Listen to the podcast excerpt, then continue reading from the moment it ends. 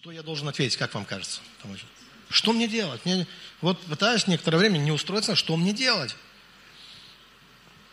Хорошо, я устроился на работу. Мне столько заплатили, что мне делать? Ну да. А тогда надо было печалиться, значит. То есть поймите, что он, э, вот этот, э, ну здесь, э, здесь, конечно, да, мы должны понимать. Вот египтяне, например, они знали, что делать, когда Нил разлился, и когда, или когда потом наоборот. Они знали, что, знаете, что самое важное? Какой бы ни был прилив, важно, что он после себя оставит. Вот что важно. Потому что это может быть плодородная почва, в которую надо что делать? Сеять. То есть время отлива – это часто очень хорошее время, когда можно начать что-то сеять. Именно тогда, когда отлив. А когда прилив – это тоже хорошее время.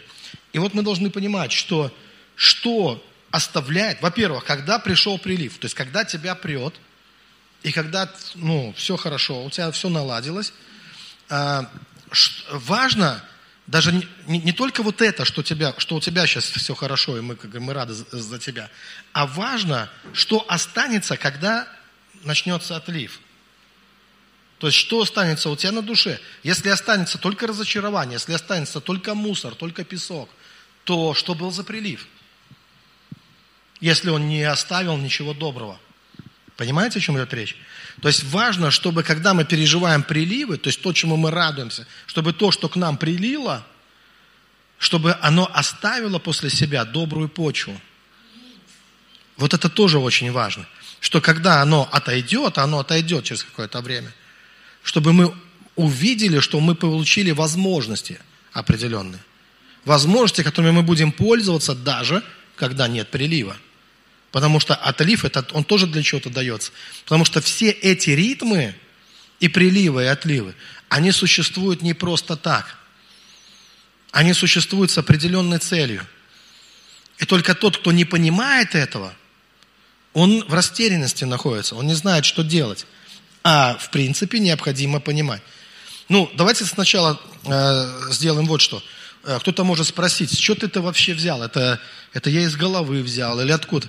Э, то, что я вам сейчас рассказываю, это то, что в Библии, конечно, есть. Вы сами можете вспомнить места Писания, но если вы так уж не хотите напрягаться, то э, вспомните хотя бы мудрого экклезиаста, который говорит о чем? И Соломон, мудрый сын, который говорит, всему свое время – и время всякой вещи под солнцем. Помните? И дальше он перечисляет эти ритмы, что есть время разбрасывать камни, время собирать. Помните? И там много-много-много. Что есть время объятий, есть время уклоняться от объятий. То есть всему свое время. И мы должны знать, что делать. И, Библия говорит дальше, тот же Соломон говорит, что праведник знает время и устав. Что это, что это значит? Он знает время приливов и отливов, и он знает, по каким принципам это работает. То есть знает этот закон. То есть устав это практически закон. Он знает, по каким законам это все работает. Поэтому он может эти вещи предвидеть, предчувствовать, ощущать, знать, что происходит, и знать, что он должен делать в это время. А то, что это все не случайно, а для определенной пользы нам дается, что это не издевательство над нами, что это, хаос бывает в нашей голове только, а, а, не, а не то, что он э, специально для нас таким создан. 1 э, Коринфянам 8 глава 3 стих, где сказано, но, э, нет, чуть другое место, извините. Римлянам 8 глава, Римлянам 8 глава, 28 стих сначала прочитаем. «Притом знаем, что любящим Бога, призванным по Его изволению, все содействует ко благу». То есть и приливы, и отливы – это не на зло, а, а это все ко благу. И то, что мы должны разбираться в этом, смотрите, апостол Павел говорит, филиппийцам 4 глава, 12 стих, он говорит, «Умею жить в скудости, умею жить и в изобилии, научился всему». Всему научился. Научился, то есть он знает, что изобилие – это прилив. Вы согласны, да? Скудость – это какой-то отлив, когда приходит. Но апостол Павел говорит, что у него нет истерики, у него нет паники, он научился всему. И, ну, и мы знаем, что Бог его очень сильно, очень сильно благословил. И вот некоторые вещи, которых я должен сказать, я их немножко упустил, но хочу сейчас к ним вернуться, прежде чем мы пойдем дальше. Я думаю, что важно, чтобы, да, вот мы, э, чтобы отливы, приливы, это все, чтобы, чтобы мы, это все было нам на пользу. И то, что оставляет волна, когда пришел прилив, и когда он заканчивается. Теперь смотрите, это Э, это может касаться разных сфер жизни. То есть вы понимаете, что это может быть волна такая успеха, волна процветания, волна чудесного настроения, там, райского климата, там, в вашей семье, в вашей жизни. Это может быть хорошая такая духовная волна пробуждения, озарения и так далее. Э, хорошая волна. И то, что от чего зависит, то, что она оставляет. То есть, когда эта волна прошла, она закончилась. Кстати, то, что это бывает, об этом писали мистики в средние века христианские. Например, очень известная среди протестантов, хотя она была католичкой, Жанна Гион, э, мистик известный, да, э, а, она, она часто отвечала на эти вопросы. Э, то есть люди смотрели на ее жизнь, видели, радовались за нее, видели, какие у нее успехи ну, в духовном, и задавали ей, естественно, эти вопросы, вот, э, они под ее влиянием, под влиянием ее, потому что твои приливы, заметьте, они влияют ведь не только на себя. Когда у тебя прекрасное настроение, прекрасное духовное состояние, это влияет на окружающих. Вокруг люди тоже, ну, как это касается их. Э, вот ты был бы такой всегда, все бы радовались, да, ну, как вокруг тебя. То есть вот когда ты силен, когда ты на коне, это как-то воодушевляет, вдохновляет, поддерживает, да и ты сам можешь поддержать в таком состоянии тех людей, кто, э, э, тех, кто, кто рядом. Но э, вот Жанна Геон, она говорила, что происходит такое, что да, бывают такие вот отливы. И когда ее спрашивают, что делать, что вот я этого не чувствую, я это не испытываю и так далее. Ей приходилось постоянно успокаивать верующих людей, те, кто под ее влиянием, под ее вот, э, ну, обаянием, скажем так, они начинали переживать этот прилив – духовную в свою жизнь, а потом, как будто возвращаясь в себя, в свое естественное состояние, они чувствовали, что начинается отлив. И они говорили, вот было хорошо. Ну, это как то же самое, что рассказывали люди, которые ходили на служение Кэтрин Кульман. Они приходили туда, они окунались в эту атмосферу, их накрывало. Было такое мощное накрывающее накрывалово там – они испытывали силу Святого Духа, они видели исцеление, они слышали Бога, ангелы поют, тогда они возвращались через некоторое время в свое обычное состояние, начинался отлив.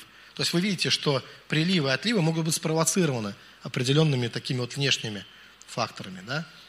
То есть э, э, твое общение с человеком сильным, духовным, человеком наполненным просто э, силы, они создают прилив в твоей жизни. Невозможно, чтобы ты какое-то время терся с такими людьми и не ощутил вот эту силу их обаяния, авторитета, э, духовное влияние э, на себя этих людей. Конечно, они на тебя влияют. Ты ощущаешь, что вау, и ты поднимаешься, ты тоже вдохновлен. Но потом они идут своим путем, ты своим, то есть, ну, как бы, ты возвращаешься к себе, в свое э, обычное, да, и вдруг ты чувствуешь, что без вот этой подпитки постоянной, ты начинаешь чувствовать, что оно уходит. Что как будто какой-то отлив начинается. И когда это происходит, то тогда у людей некоторых паник. Что делать? И, что, и, и вот смотрите, от чего зависит, я заметил, вот то, что остается. От двух вещей. Первое, от качества волны остается. Э, вот то, что остается, от качества волны зависит. Э, допустим, если человек ну, из кого-то сделал себе кумира – что часто очень бывает до сих пор. Это до сих пор, к сожалению, это очень частое явление. Когда из кого-то делают кумира, попадают под его обаяние, а потом, во-первых, часто оказывается, что это суперзвезда превращается в суперметеорит, который не в ту сторону летит. Вот, э, вдруг, э, ну вот, разочарование приходит. И если то, что осталось после этой волны, а ты был так вдохновлен, ты был ну вот э, под обаянием какого-то кумира, а кумир растворился просто вот, ну, в воздухе, что называется, да, а, оставив нехороший след после себя, То есть обычно вскрываются какие-то извращения, какие-то там, знаете, темные стороны и так далее. И когда приходит разочарование, то получается, что само качество волны было дурным. То есть ты не в то влюбился, ну скажем так, не в то, что было бы полезно. Не на то обратил внимание, не затем пошел. Был под каким-то, позволил себя загипнотизировать, причем с желанием, с жадностью, ну как бы добровольно. Пошел под это, под то, что тебя, ну, стало обольщением. Конечно, ты можешь винить этих людей, но ведь здесь человек тоже есть какая-то ответственность. Не только над тем, над тем, кто искушает, но кто искушается тоже, да? То есть, когда человек обольстился, а потом разочаровался. И хуже всего, что он начинает на всех это проецировать. Вот вы все такие. Нет. Только те, из кого ты делаешь кумира. Правильно? Но Библия говорит, Господу Богу одному поклоняйся, Ему одному служи. Поэтому не нужно не идеализировать, не демонизировать людей. Люди есть люди. И, но иногда через них действует Бог. Через некоторых из них. И у них тоже бывают свои приливы и отливы, свои времена. Некоторые начинают по духу, а заканчивают по плоти. И мы должны это тоже понимать. Поэтому мы должны идти не за личностью, действительно, а за честностью, за правдой. И вот э, первое – это качество волны. Что это за волна? А второе, то есть, ну, мы, качество волны, я надеюсь, я объяснил, э, быть просто под обольщением и испытывать прилив силы чувств просто из-за того, что ты под обольщением находишься. Или же ты действительно встретился с чем-то серьезным, с чем-то, что ну, действительно может улучшить, изменить твою жизнь. И второе – это наше внимание. Смотрите, что я имею в виду под вниманием? Бывает так, что человек действительно попал в хорошую волну. То есть действительно, вот как эм, Саул, помните вот эту поговорку, неужели и Саул во пророках, когда говорили – Э, то есть Саул был, в принципе, не очень хорошим царем, скажем так, который э, ну, изменял Богу, скажем так, очень часто, э, сопротивлялся ему. Но оказываясь среди пророков, он, он оказывался под таким впечатлением, что сам начинал пророчествовать. Вот, ну, просто под помазанием. А потом как бы возвращался опять в свое состояние, и бесы начинали его мучить. Вот такие вот такие качели в его жизни, вот такие приливы и отливы. И смотрите, вот э, э, внимание, что такое внимание? Внимание – это когда ты оказался под хорошим влиянием, в хорошей волне, и когда эта волна прошла, э, можно смотреть только на нехорошие вещи, то есть только на негатив. Например, в чем может не выражаться негатив? Ой, я не чувствую себя так хорошо, как чувствовал себя вчера. Да, это правда, но это все – что с тобой произошло? То есть не, неужели действительно нет ничего хорошего? Поймите, иногда мы не замечаем то хорошее, то есть мы пытаемся жить вчерашним днем. Мы жалеем о том хорошем, что произошло вчера, и не замечаем то хорошее, что происходит сегодня. Мы говорим, дай нам ту конфетку, Господь. То есть дай нам тот пряник, дай нам тот, что был вчера. Я его хочу, еще хочу его немножко покушать, там, полезать там, да, и так далее. Но Бог говорит, нет, я тебе сегодня даю другое. Новое. Помните, Бог говорит, я творю новое, неужели вы этого не хотите знать? То есть есть новое что-то. И Бог говорит, пришло время для тебя попробовать новое. Но новое мы иногда не видим. Мы не замечаем на это, мы не смотрим. И тогда приходят жалобы, ропот, и мы говорим, что нет ничего хорошего.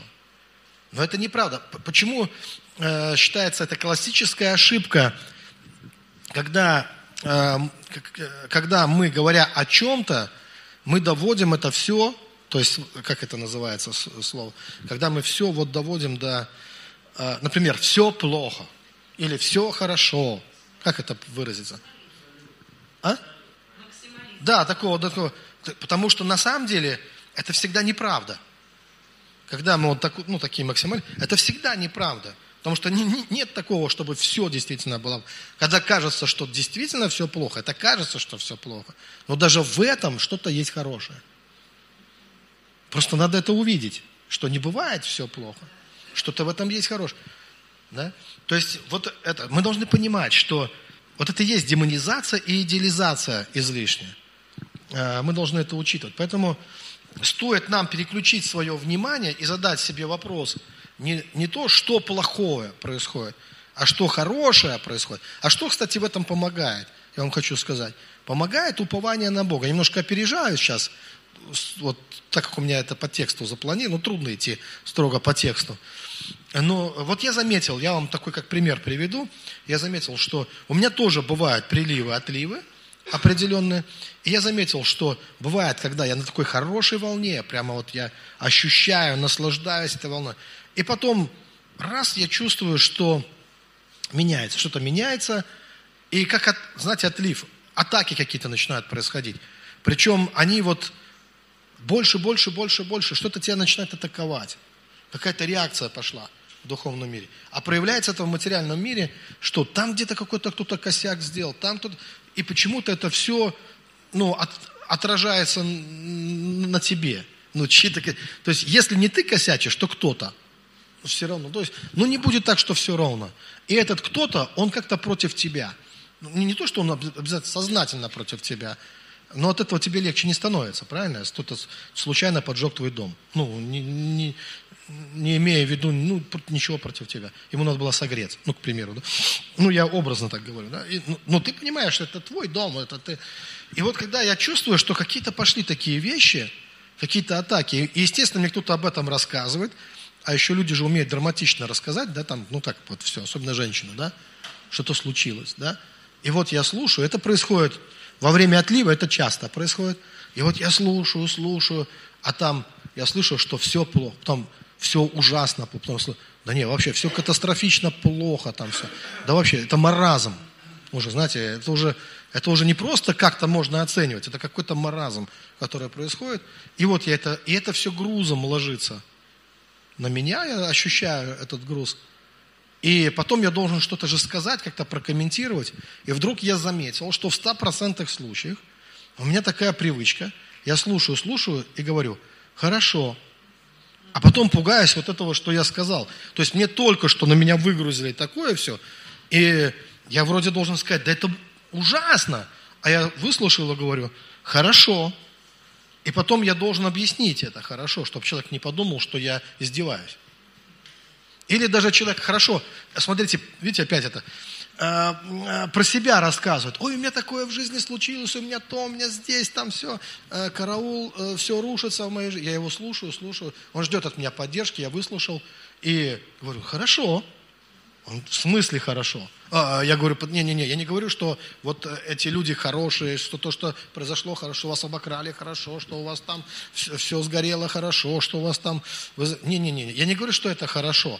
Ну хорошо, в смысле, э, посмотрим, что сделает Бог. Вот что хорошо, что мы не безбожники, что у нас есть упование, что мы верим в Него, и мы доверяем. Свой, помните 90-й псалом, о чем говорит? Что если ты говоришь, что Бог упование мое, то не приключится тебе зло. Там сказано, что ангелам он заповедует своим, на руках э, своих понесут тебя. То, в принципе, Жизнь не закончилась вот сейчас, в этот момент, когда что-то негативное происходит. Жизнь продолжается. И здесь важно, э, чтобы ты понимал, что даже когда ты проходишь вот этой долиной плача, это, ну, это не все, что с тобой происходит в этот момент. Даже когда ты проходишь через какую-то пустыню, послушайте, но когда народ Божий, они странствовали через пустыню 40 лет, Бог постоянно был с ними. И это хорошо. Да, там их э, кусали змеи, там не было воды, не было жратвы. Там э, это пустыня. Там были разные моменты э, сложные. Но потом оказалось, что обувь не снашивалась, потом оказалось, что Бог горькие воды делал сладкими, потом оказалось, что Бог давал им пищу, потом оказалось, что там э, стол огненный и облачный их вел – Потом оказалось, что там им Бог дал закон, который стал для всех теперь моралью для всего мира, правилами, ну, как бы, ну, морали э, для, э, для всего человека. То есть, что там произошли очень хорошие вещи. Просто это надо увидеть. Там не все было сплошная драма. И Бог был с ним. И те, кто уповали на Бога, они видели Его славу, они видели Его чудеса. И их жизнь менялась. Поэтому вот мой как совет такой, да, что когда ты попадаешь в тот сезон, который тебе кажется, что он нехороший, что это дурной сезон, но в конечном итоге, я вам хочу сказать, что именно не, не тогда, то есть не только тогда, когда прилив, мы получаем какие-то хорошие вещи, но чаще всего, я заметил, именно когда отлив. Потому что, когда мы чувствуем отлив, это стимулирует нас к чему-то. Например, когда тебе прет, ты как-то можешь начать забывать молиться. Потому что вроде бы и так все хорошо. Но когда начинается отлив, ты такой сначала тормозишь, потом замечаешь, потом замечаешь, что ты замечаешь, все-таки, да, что действительно что-то происходит, потом ты начинаешь возмущаться тому, что происходит, а потом ты говоришь, надо что-то делать с этим. Ну, у каждого по-разному свои реакции, да, я, наверное, свои писал, да, потому что я так вот, знаете, ну, не очень быстрый, не очень быстрый. Я так смотрю, что-то как-то не то, не по себе. Потом смотрю, да оно вообще не по мне – Потом я думаю, да ну вообще не мое. Потом я думаю, да что это творится вообще? И я понимаю, надо помолиться. И только после того, как я пришел в его присутствие, я чувствую облегчение. Но с этим облегчением я чувствую, что надо еще помолиться, чтобы совсем стало хорошо. И помолиться, может быть, даже не один раз. Почему? Чтобы как бы войти в другую волну. Чтобы вот этот отлив, он не затянулся, он не был таким долгим. Или чтобы не насеять чего-то дурного вот во время отлива. Потому что во время отлива мы можем высвободить такие вещи в духовный мир, столько негатива, столько проклятий в адрес самих себя, а иногда и Бога, да, что мы можем насеять совершенно не то, что надо было бы сеять. То есть вместо того, чтобы помолиться, мы можем начать роптать. Помните, это что и происходило с народом Божьим в пустыне. Э, Бог говорит, они слышали мое слово, они видели мои чудеса, но они не вошли в мой покой. Почему? Потому что они постоянно роптали. То есть приходили вот эти времена для них, когда, ой, опять, э, ну, отлив какой-то очередной. И они каждый раз начинали с одной и то же. Одна дурная привычка. Сразу все превращать в негатив, начинать жаловаться, начинать роптать, начинать искушать Бога, видеть только все в дурном свете, ныть и так далее. И что? И Бог говорит, зачем вы это делаете? Вот это было хорошее время, чтобы начать призывать Бога, чтобы начать поклоняться Богу, чтобы начать жаждать Его, искать Его. Помните, как пророк говорит, даже если Нива не дает плода, я все равно буду прославлять Господа. Или как Иов поступал. К нему уже пришли и сказали, в трудные времена – к нему пришли, жена даже пришла и сказала, похули Бога и умри. И помните его мудрый ответ? Он сказал, Бог дал, Бог взял. И он не поколебался в своей вере. То есть, знаете, вот это лучшее, что ты можешь сделать во времена отлив. То есть, как ты можешь остаться, как это сказать, здравым, остаться целостным вот в это время. Важно привязать свою душу к чему-то, все будет вокруг рушиться и тонуть. Но есть такие вещи, вечные ценности, которые переживут все.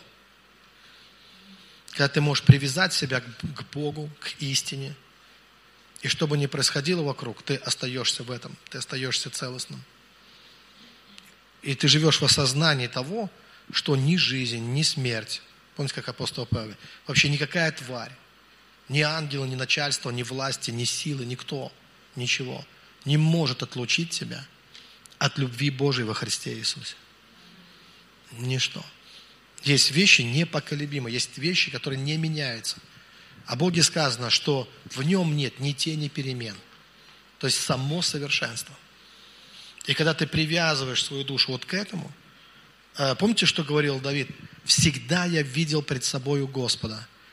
Что значит «всегда»? Это, зачем вообще нужно такое слово «всегда»?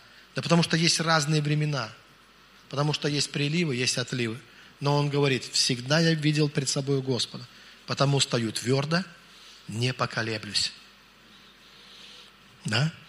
как бы другие могут считать, что ты должен сейчас корчиться в муках там или страдать, э, или еще что-то. Но ты не делаешь этого. Почему? Потому что ты смотришь на Него, на Бога. И ты говоришь, хорошо, посмотрим, что сделает Господь. И всегда, всегда приходит компенсация. Приходит очень хорошая компенсация. Я ну, это видел много, много, много, много раз. Еще я хотел сказать одну вещь, немножко упустил это в самом начале, я хотел говорить об этом.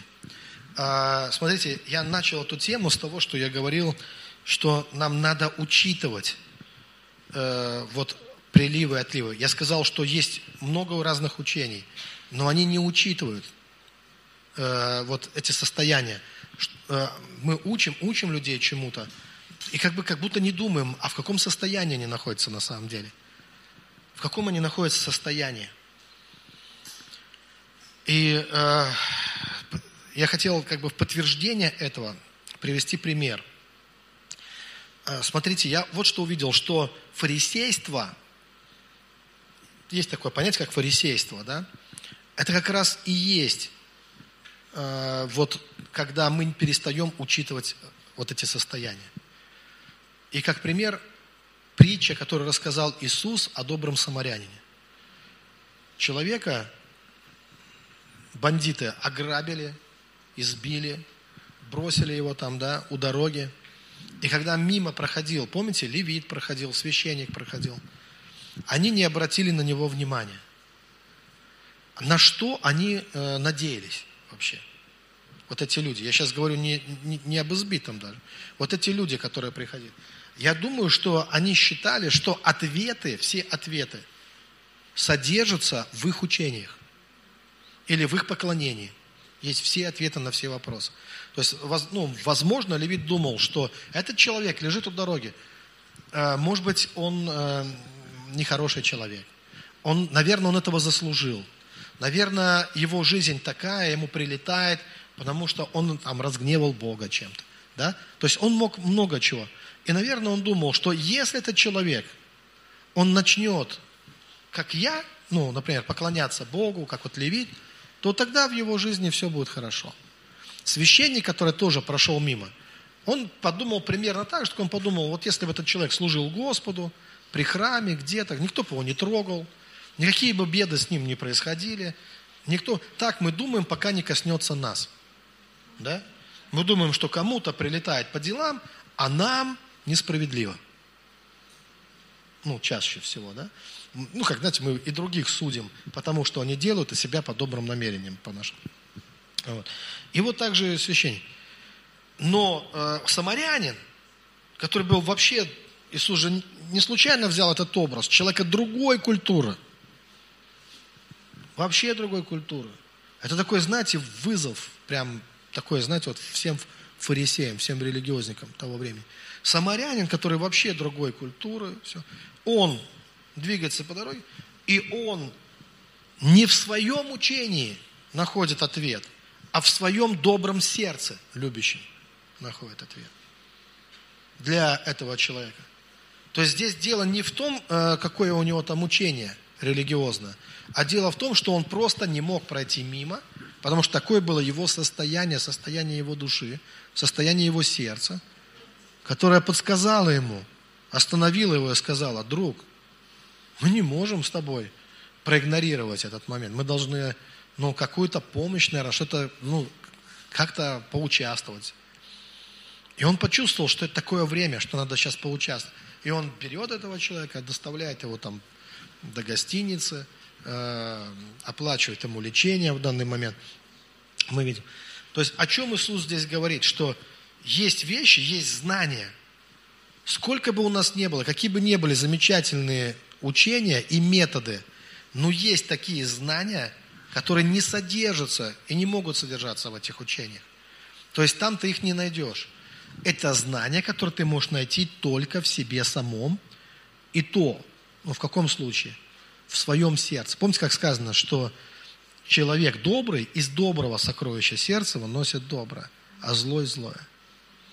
То есть для этого Надо что-то больше, чем учение. Для этого нужно иметь доброе сердце. И 1 Коринфянам, 8 глава, 3 стих, там написано, кто любит Бога. То есть вы понимаете, что любовь – это определенное состояние. Речь не идет о какой-то формальной любви, о формализме, пахнущей нафталином, да? Э, настоящая, искренняя, живая. Кто любит Бога, тому дано знание от Него, сказано. И разгадка этого текста заключается в том, что речь не идет об академическом знании. Речь не идет о том знании, которое ты можешь прочитать в книге или даже услышать на проповеди.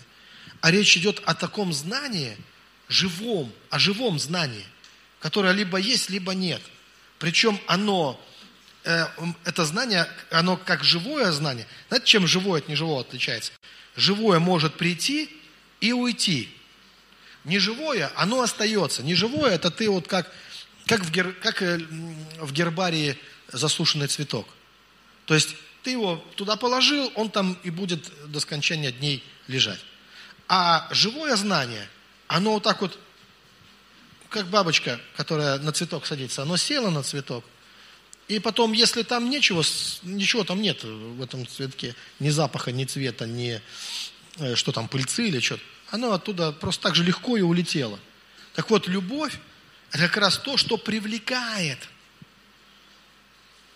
привлекает вот, вот это знание. То есть живая любовь, на живую любовь приходит такое живое знание, и в состоянии этой любви ты почему-то знаешь, как надо поступать. И поступаешь так, потому что иначе не можешь. Ты знаешь, что здесь надо помочь, что здесь надо э, послушать, здесь надо поучаствовать, а отсюда надо вообще подальше держаться. То есть как-то ты знаешь внутреннее это все – но как только эта любовь угасает, она становится формальной, как только она в тебе, ну, уже теряет вот это свойство быть живой, то и знание вместе с тем угасает, и ты уже не знаешь. И когда тебе говорят, а что ты не помог? А ты говоришь, а что надо было? Или говорят, а что ты не ушел оттуда, там э, было сборище, а что надо было уходить? То есть ты не знаешь? А почему ты не знаешь? А как надо было? Ну, здесь не объяснишь, как надо было. Здесь надо иметь определенное состояние сердца, чтобы понять. Чтобы понимать, когда нужно поддержать человека, а когда тебя разводят просто на. То есть это надо понимать, иметь такое внутреннее понимание. Вот э, чуйку какую-то, да, но она приходит не просто так. Она дается, вот как сказано, на определенное внутреннее состояние оно дается. Вот это знание. И по-другому его никак не приобретешь, потому что это живое знание. По-другому его называют мудростью еще. Это также надо понимать. Итак, мне лично более всего, конечно, интересны духовные ритмы. Они мне очень интересны. Почему? Потому что я люблю за ними наблюдать. И, э, а, и они приносят вот именно приливы, духовные приливы, они приносят наслаждение, которое ты никогда и нигде больше не переживешь. Потому что это правда, об этом говорили мудрецы всегда, что духовные наслаждения не самые, самые крутые наслаждения. Во-первых, э, а, а, это совсем другое. Это не то, что тебе там рассказали анекдот, ты посмеялся и забыл анекдот. Потом хотел кому-то рассказать и не вспомнил. Думаешь, вроде же смешно было. То есть поймите, есть такие вещи, очень короткие удовольствия, такие вспышки чего-то там, да?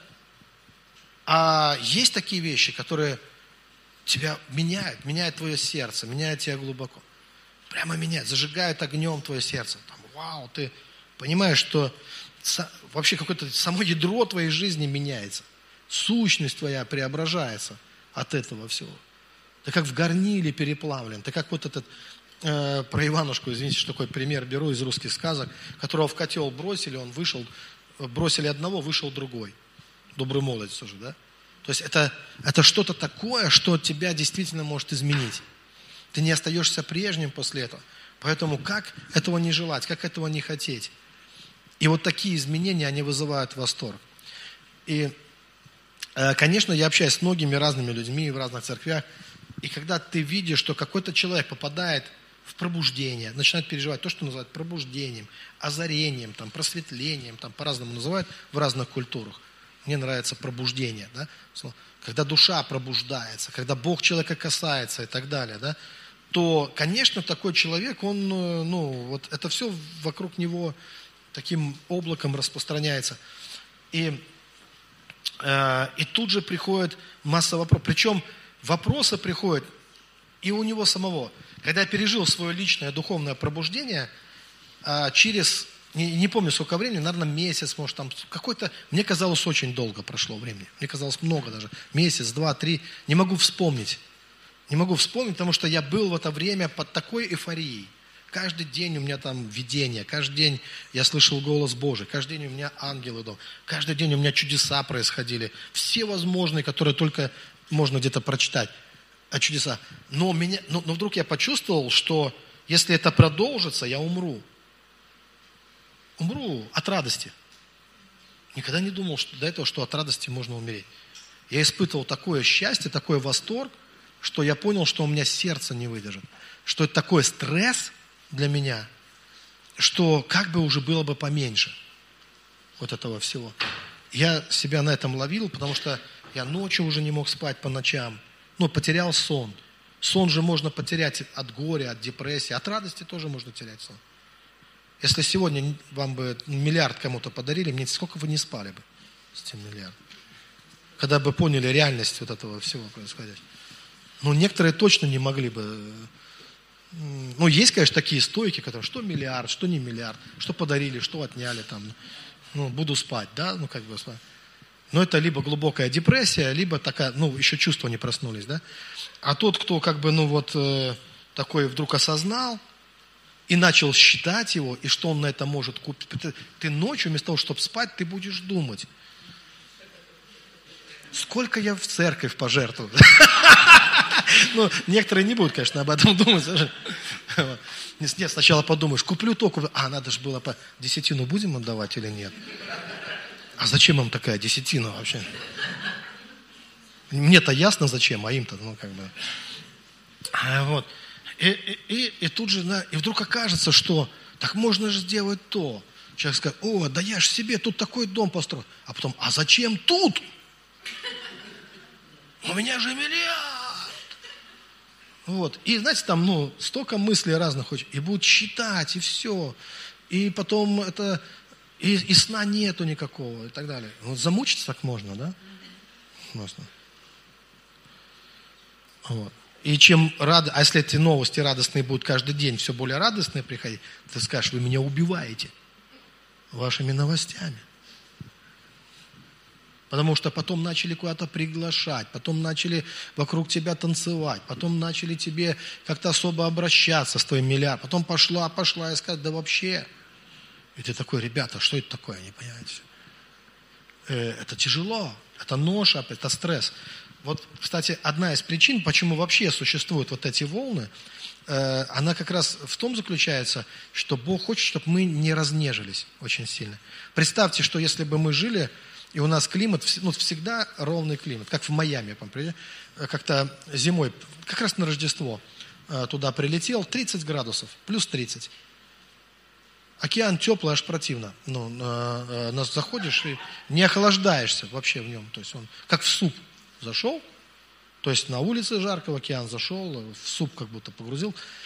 Потом приехал, по-моему, летом, там другое, тоже 30 градусов, такая же самая, ровная такая, 30 градусов, 30 градусов. А если бы так постоянно ты живешь, и оно не меняется, там, кстати, тоже есть свои колебания. И когда ты слышишь, что там крыши домов уносят, когда вот эти ураган, когда какой-то очередной, как это там называется, уже забыл, торнадо да, движется, то это обычно на побережье, вот на то, во Флориде как раз это все в основном происходит. Да? Поэтому там свои, ну, есть э, приливы и отливы. Да? И э, там даже не строят люди такие слишком высокие дома, чтобы потом ну, и, и ну, ну, неважно, короче. А, теперь смотрите, если все время ровно, то мы бы были бы очень уязвимы. Мы привыкаем к одному градусу, к одной температуре. Легкое изменение климата, и тебе не выжить. Более того, может быть, ты и мог бы выжить, но ты не знаешь, что делать. Ты не знаешь, что сделать, когда стало холоднее. Ты не знаешь, что сделать, когда стало теплее. Потому что ты привык, и ты всю жизнь жил в одном градусе. И поэтому Бог, заботится о нас, Он говорит, давай так сделаем, чтобы ты привык жить и в изобилии, и в недостатке, чтобы всему научился. Потому что будут вот эти приливы. Потому что могут шторма прийти, могут враги прийти, могут различные обстоятельства прийти. А ты должен уметь как-то выживать во всем этом. И более того, ты должен знать, что делать, если оно придет. Ну, иметь хотя бы какой-то навык э, такой вот как в жизни. Иначе получается, ты такой живешь, живешь, и вдруг шок, стресс. Это как Буду, да? Э, кто-то знает, может, кто-то про Гаутаму, да? Это же не имя его, кстати, Будда. Это, это как... Ну, неважно. Но когда он там жил во дворце, жил во дворце, его от всякого зла его оберегали, никого он не видел, и только увидел первого бедняка, вошел в ступор и так и не вышел из него. Ну, практически. Ну, ладно, это мой, моя версия. Надеюсь, индус меня простит, да, за то, что... Но, в принципе, для него же шок, был шок для него, да, для, ну, он пошел, ну, кто знает эту историю, я религовед по образованию, поэтому могу о разных вещах говорить. Поэтому он не смог справиться с этим переживанием и, и не находил места себе на земле, точно не мог себе найти место. Ему надо было э, что-то менять в, э, в своей жизни. Потому, стресс. Поэтому, драгоценный, я просто хочу сказать о том, что, э, что для нас важно понимать. Понимать, что э, всякое время, когда как у природы нет плохой погоды, так и приливы и отливы в нашей жизни, они важны. Например, когда в жизни Иова произошел вот этот отлив, когда, а он был настолько серьезный, что он лишился всего имущества. Он лишился самого дорогого – детей. Хотя я не знаю, во времена Иова были ли дети самым дорогим из того, что они имели. Это тоже вопрос, да? Вот. А, надо понимать, что а, мы иногда идеализируем древних, но даже самые духовные, самые благородные из древних, они без зазрения совести участвовали в грабительских набегах на соседей, э, легко предавали своих союзников, обращали людей в рабство, и это не считалось грехом для них. Вот украсть у своего или соврать своему, это был грех. А все остальные, они же это, чем им хуже, тем нам лучше. Это при таком, это вот самый дух. Надо понимать, что люди росли, то есть человечество, оно росло. Бог открывался людям по мере их вот развития, по мере их развития. И слишком идеализировать не нужно. Ну вот Иов, он считал себя, конечно, праведником своего времени, считался праведником своего времени. Но когда с ним произошли беды, которые с ним произошли, то в результате на выходе из, этой, э, вот из этого отлива э, после встречи с Богом, он сказал, это мы найдем в книге Иова, 42 глава, 5 стих, «Я слышал о тебе слухом уха, теперь же мои глаза видят тебя». То есть через свое переживание он познал Бога.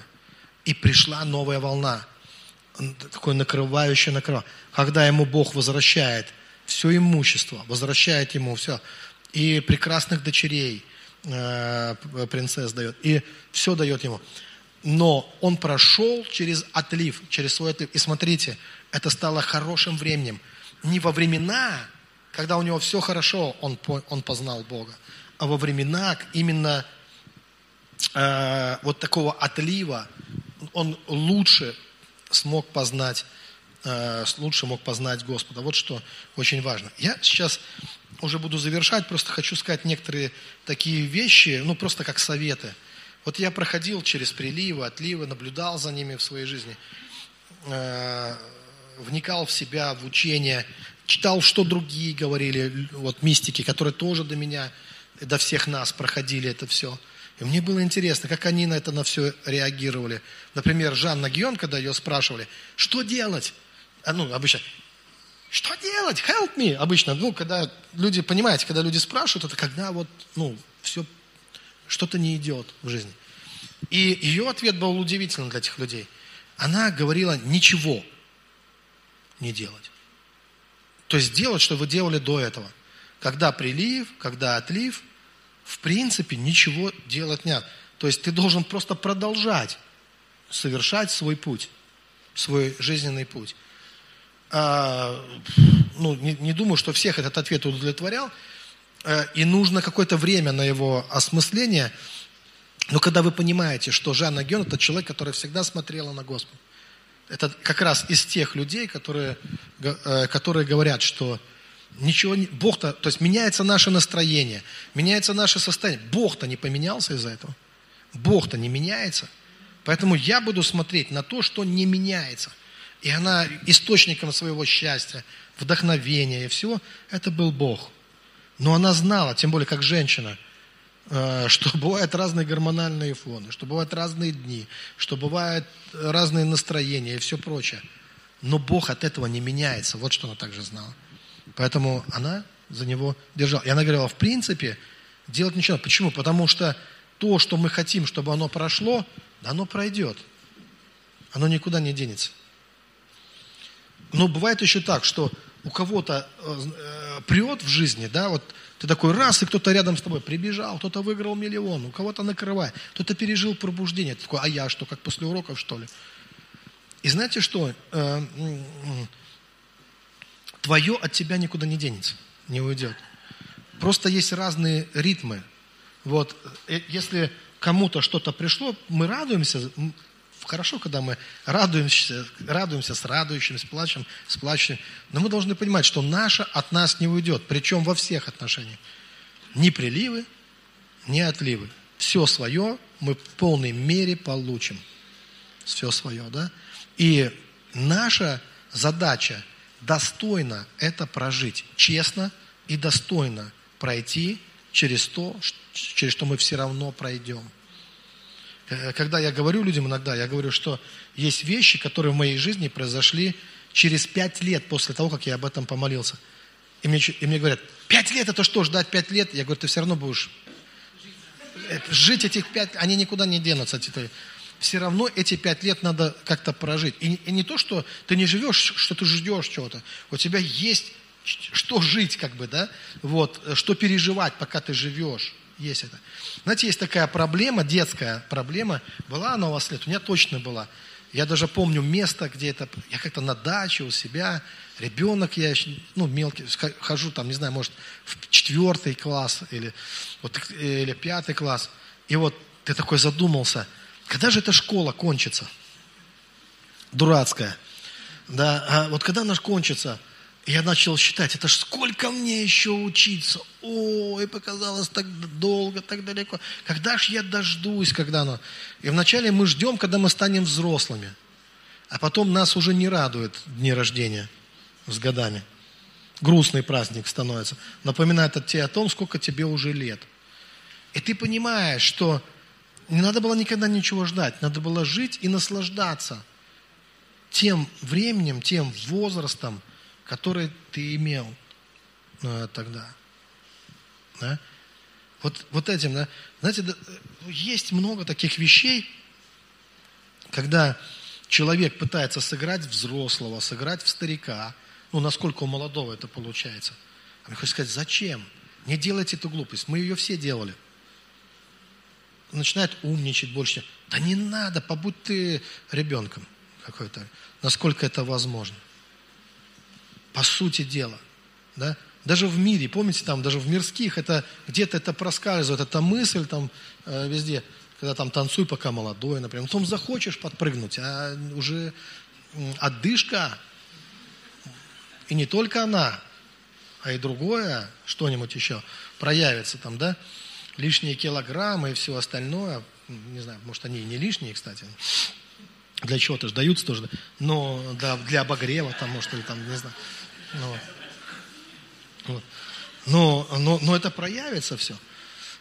А пока ты дрищ там, пока ты такой там и все, то это, в этом есть свои прелести определенные.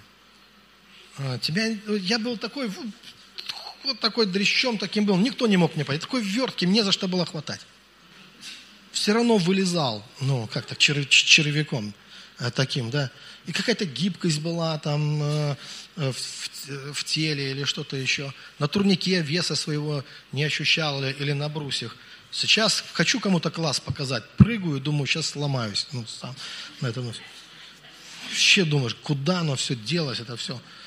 Вот. Поэтому вот э, здесь как раз искусство проживания жизни заключается в том, что понимать и ценить то, что есть сейчас. И не думать, что это ну, какое-то дурное время.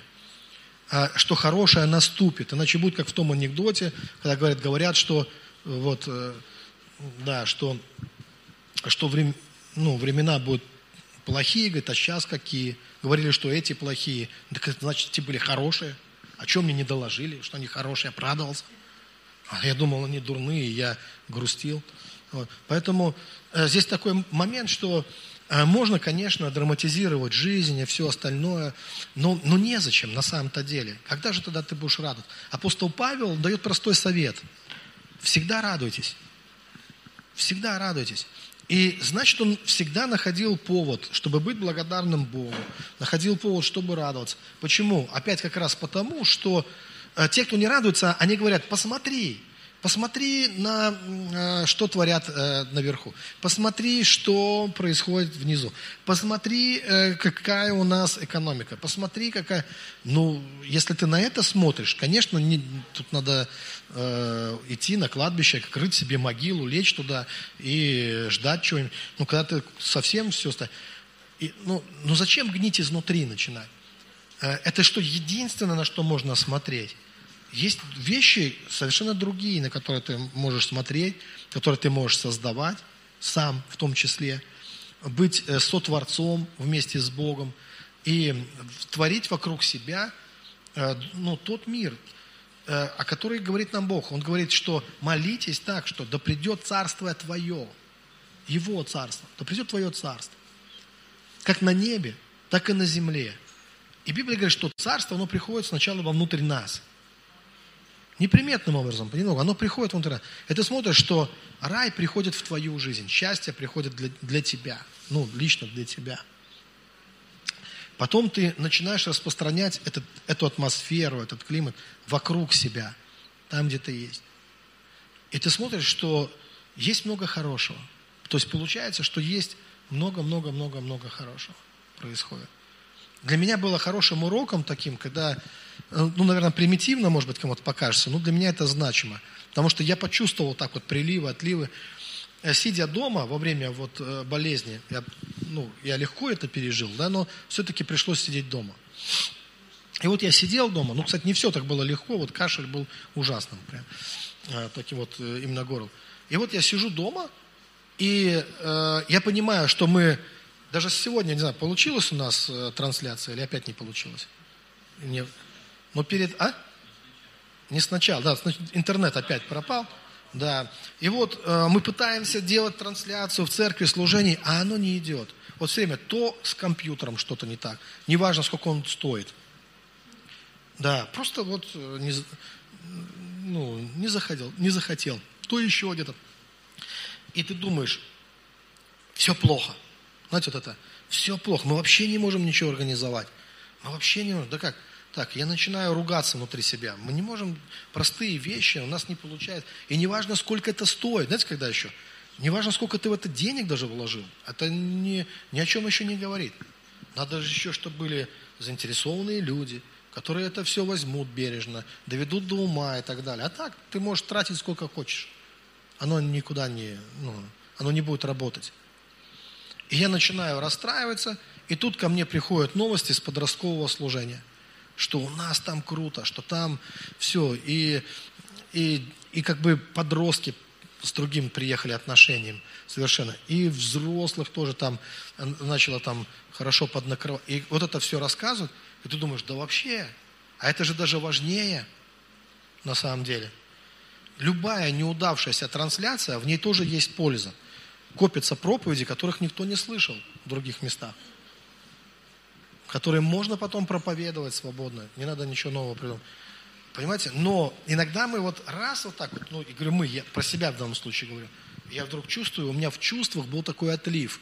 Как же так?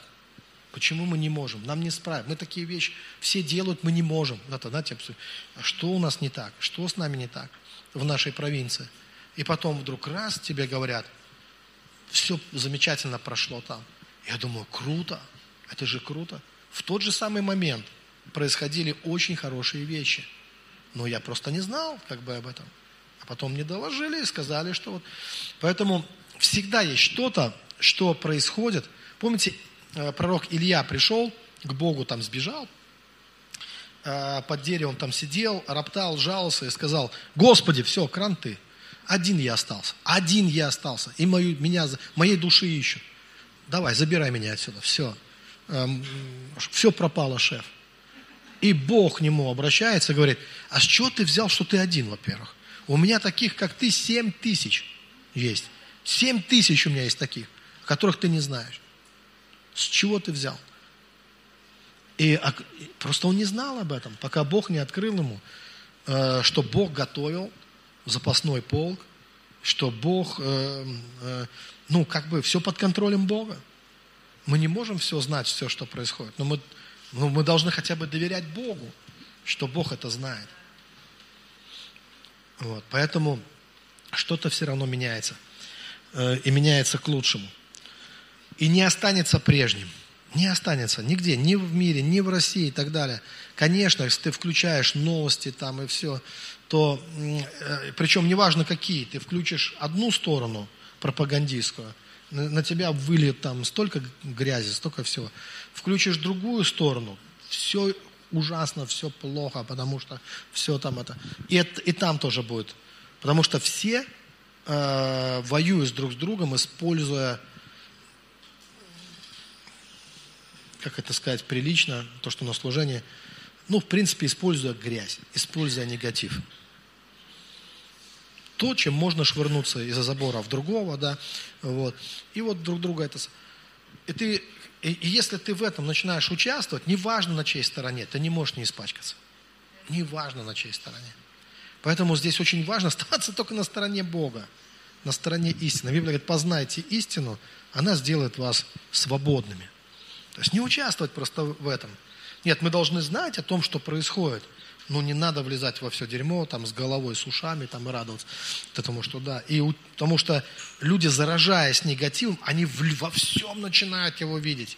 Они не могут больше ни о чем говорить, как только а, о дурном. Откуда у них возьмется хорошее настроение? Откуда придет добрая волна, хорошая волна? И знаете, чем, тем больше стресс, если ты плавал в негативе где-то, и ты попадешь туда, где движется Бог, на какой-то семинар, на конференцию, то у тебя может нестыковка файлов произойти. Вдруг там все хорошо, там Бог накрывает людей, Бог говорит через людей, слава Божия является. А ты раз такой, слишком резко, знаете, как кессонная болезнь. Ты все время был в одном, а тут всплыл оттуда, и тебя шарахнуло. Просто, а что происходит вообще? И в шок можно войти, в ступор такой можно войти. Ну вот я тоже могу сказать, что когда я пережил пробуждение, это же был мощный прилив. Такой очень мощный прилив. И, конечно, я был в шоке от этого всего. Слишком большой контраст от того, как я жил до этого и как началось. Слишком резкий контраст. И мне никак было в себя не прийти из этого. Никак было, не, ну, надо было время, чтобы вот это все стабилизировалось. И, и, и потом были, конечно, какие-то откаты, такие внутренние откаты, волны. И когда они происходили, я рад, что я уже был научен Богом. Бог сказал, никогда не переживай за эти вещи. Потому что Он мне сказал, пробуждение, которое ты пережил, оно никогда не заканчивается. И не, не смотри на свои чувства, не смотри на видимое. Потому что все видимое временно, помните сказано, а невидимое вечно. Не смотри, то есть продолжай верить, продолжай доверять Богу. Оно никуда не делось. Все, что ты пережил как-то в своей жизни, оно навсегда остается с тобой. И оно еще даст о себе знать. И, и просто вот, и для меня было важным, вот на протяжении всего этого времени, э, потому что я видел людей расстроенных, и говорю, мы переживали это пробуждение. Некоторые там 10 пробуждений, может быть, за жизнь пережили, но это не помешало им впасть в депрессию также 10 раз. А для них это все было вот так вот катастрофично. Чем выше была волна, тем глубже потом они падали. Так вот, дорогие, это только по одной причине. Это, так, я это называю метеозависимостью или зависимостью от, не от веры, а мы начинаем от своих чувств начинаем зависеть, от того, что я чувствую. А что ты чувствуешь? Это с какой ноги ты с утра встал? Зависит вообще-то. Бывает, да? И что? И все твое пробуждение может схлопнуться из-за того, что вчера ты с Богом общался, встал не с той ноги и говоришь, ну все. Бога нет. Как у нас одна женщина пережила, э, за нее помоли, она от астмы исцелилась. Ну, моментально от астмы. Через месяц своему неверующему мужу говорит, а может нет никакого Бога? А он мне говорит, дура, тебя Бог от астмы исцелил. Ага.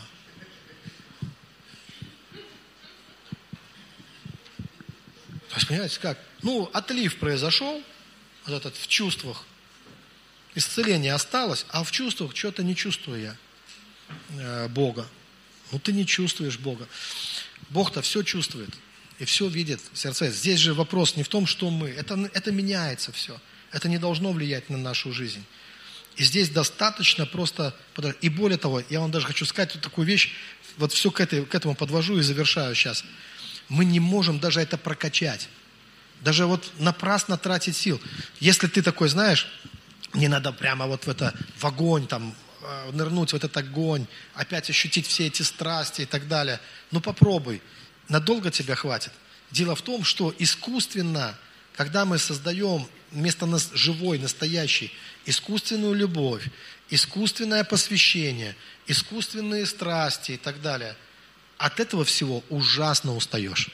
И от этого остается какой-то осадок, как будто ты пластилина наелся, понимаете, ну, пластилиновых яблок, там, помидоров или там что-то. Да, это, это не работает. Оно все равно не работает. И получается, что э, слишком э, много на это затратить усилий вот таких, чтобы это все сымитировать, сыграть в это во все, сыграть в пробуждение, сыграть там в посвящение. Это невозможно. Здесь нужен более тонкий подход – и он во многом зависит от того, что ты вникаешь в себя и в учение. Просто вот наблюдаешь за собой.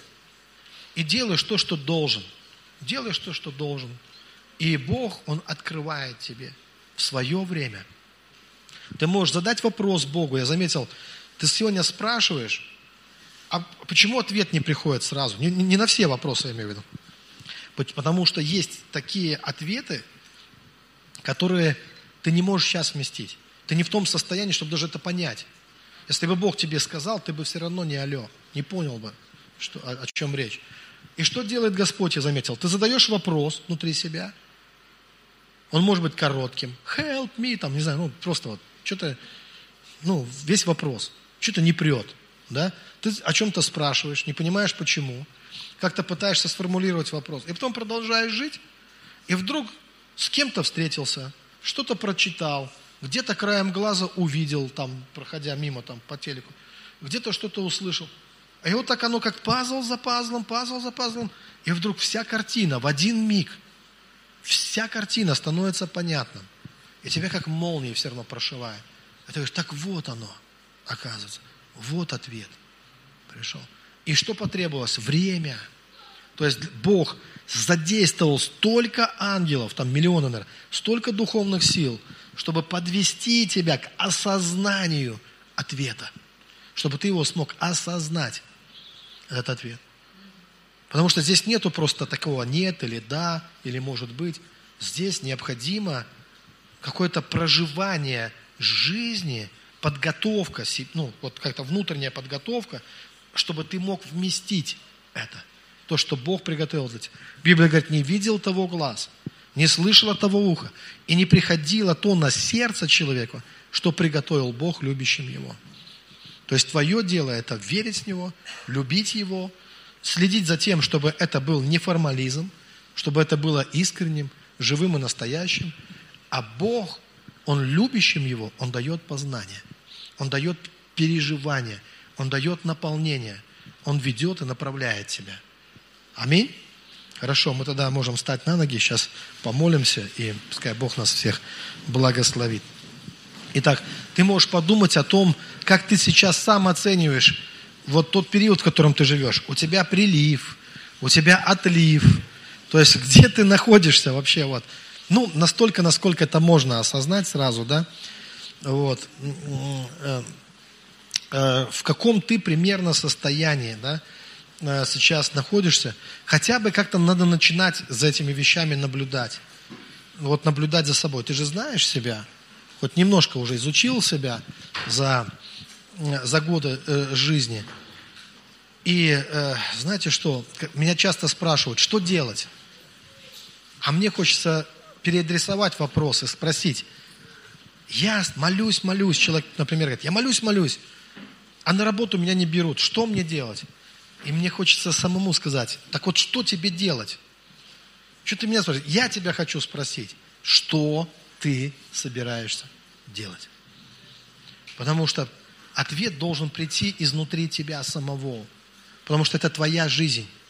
Вот что ты будешь делать, когда Нива не дает плода? Что ты будешь делать во времена отливов? Что ты будешь делать, когда твои чувства тебя подведут? Что ты будешь делать, когда ты не с той ноги встал с утра? Э, и э, э, пролил свое кофе, залил плиту, подгорел твой бутерброд, да, и икра не лезет в рот там, да, и там еще что-то. Вот что ты будешь делать? Вот когда это произойдет? То есть, когда ты в хорошем настроении, состоянии, ясно, ты будешь ходить и радоваться, и цвести. А когда оно будет другое, когда придет засуха, когда а, ты будешь, э, не знаю, какой, ты почувствуешь, что твой гормональный фон изменился, что твое настроение куда-то улетело, что а, тебе хочется ворчать, что на, на, в ответ на простой вопрос тебе хочется ответить так сложно, чтобы точно все поняли, что они ничего не поняли. Когда, когда вот это все будет происходить, что ты будешь делать в этот момент? Что, почему я сейчас говорю? Потому что, оказывается, можно заранее выработать стратегию, если ты себя знаешь. Если ты себя знаешь, ты можешь выработать стратегию, э, и как себя вести в, в эти времена – и они будут хорошими. У меня это бывает не часто, к моему радостью и счастью, и моей семьи, но у меня бывает. И я вам прямо скажу, вот я не случайно тему подготовил, у меня вчера был такой день, я проснулся с утра, я не знаю, что мне снилось. Я проснулся не в себе, что называется. Я чувствовал целый день, я чувствовал раздражительность. Мы купили еду в Макдональдсе, я ничего не съел. Отказался. Из вредности. Просто сказал, я не буду. Мне налили, даже принесли два стакана колы. Я ни одного не выпил. Все отдал детям. Детям повезло. Я отдал им эти наггинсы. Даже. Гамбургеры я не ем. Отдал им все. Сказал, хотите, дети, ешьте. И мне немножко себя было жалко еще, я ощущал внутри. Почему-то, при этом, при всем. Хотя это все делал я добровольно тогда, и так далее. Жена приготовила самые лучшие эти, как они, колбаски. Спросила, как? Я сказал, хорошо. Что хорошо? Я старалась, я готовила для тебя. Мог бы сказать, что ну там круто там и так далее. Но бывает настроение, оно не выше, чем хорошо. Ну, как бы поднимать. Ну, хорошо, это, в принципе, тоже хорошо. И я вот чувствовал это все. И когда меня спрашивали, меня спросила жена, меня спросила дочь, сказали, что с тобой? Я сказал, «Э, я честно сказал, не обращайте, пожалуйста, внимания. Это какой-то, не знаю, гормональный фон, я не знаю, что это. Это чего-то вот, ну, да, это временно, это просто что-то с настроением. То есть это не в вас проблема. И, и я сдерживался целый день, чтобы не начать умничать, ворчать, лечить кого-то в этом состоянии, учить кого-то в этом состоянии, там, да, высказывать мнение по поводу любого, любого вопроса в этом состоянии. Потому что я знал, что если я открою рот, то все мои мнения, они исказятся. Ну, вот это мое настояние, оно исказит ту информацию, которая... И поэтому я отключился от всех этих вещей. Я знал, что мне нужно просто это пережить. Это пройти, просто пережить это. И никому не портить настроение, никому э, не усугублять, ну, э, вот это все, чтобы это безопасно, спокойно прожить. И я наблюдал за собой, я удивлялся этому всему, потому что я откровенно говорю, я не очень-то привык к таким вещам. Вот, у меня, у меня нету, вот прямо, я не знаю, из-за чего это все. Вот бывают вещи, которые ты не можешь объяснить. Не все можно объяснить. Ну, можно умничать, но это, скорее всего, будет неправильный ответ. Я, не, я просто проснулся, и все, оно, оно пришло. Вот, э, ну, э, как колдовство, как какое-то, знаете, вот, просто вот что-то непонятно откуда. И, в принципе, я даже не хочу копаться. Почему? Мне было интересно наблюдать, исследовать это, смотреть и отслеживать э, свое состояние. И быть внимательным э, к своему состоянию. Поэтому э, я думаю, что э, это то, что, через что каждый из нас, э, мы с этим встречаемся. И здесь вопрос, что ты будешь делать, когда это произойдет с тобой, или может оно сейчас происходит. Что ты собираешься делать с этим? Драгоценный Господь, мы призываем Твое святое имя. Мы знаем, что Твоя территория – это территория света, это территория мудрости, настоящих божественных знаний. Это территория правды, пробуждения, озарения, жизни – и мы идем навстречу Твоему свету, чтобы и сами в себе обрести этот свет. И мы просим, Господь, чтобы Ты научил нас, чтобы мы могли сохранять себя, сохранять свою целостность, через что бы мы не проходили. Драгоценно, вот на венчании, это только вы не услышите этого в ЗАГСе. Потому что там нет венчания, там есть регистрация. Но только в христианской церкви на венчании, когда два влюбленных, голубка там, или голубь и голубь, они э, так прекрасно одеты, они смотрят с восхищением друг на друга. Но слова, которые они произносят, слова клятвы, они говорят и в радости, и в горе, и в здравии, и в болезни они обещают, какая бы ни была, и в приливах, и в отливах, они обещают друг другу хранить завет. В этом сущность завета. Это означает кольцо на пальце. Вот, это, вот этот круг бесконечности. Как раз вот этот вечный завет. И мы с Богом в завете, драгоценные. Мы, то есть Бог с нами заключает завет на кресте. Иисус заключил завет между, между Богом и, и людьми. И этот завет в том, что если мы будем верить в Него, доверять Ему, то Бог будет участвовать в нашей жизни и будет благословлять нас. Но верить и доверять мы Ему должны и в радости, и в горе, и в здравии, и в болезни. Это суть завета. Какие бы ни пришли обстоятельства, какие бы ни пришли приливы и отливы, мы смотрим на Бога. Всегда я видел пред собою Господа, потому стою твердо и не поколеблюсь.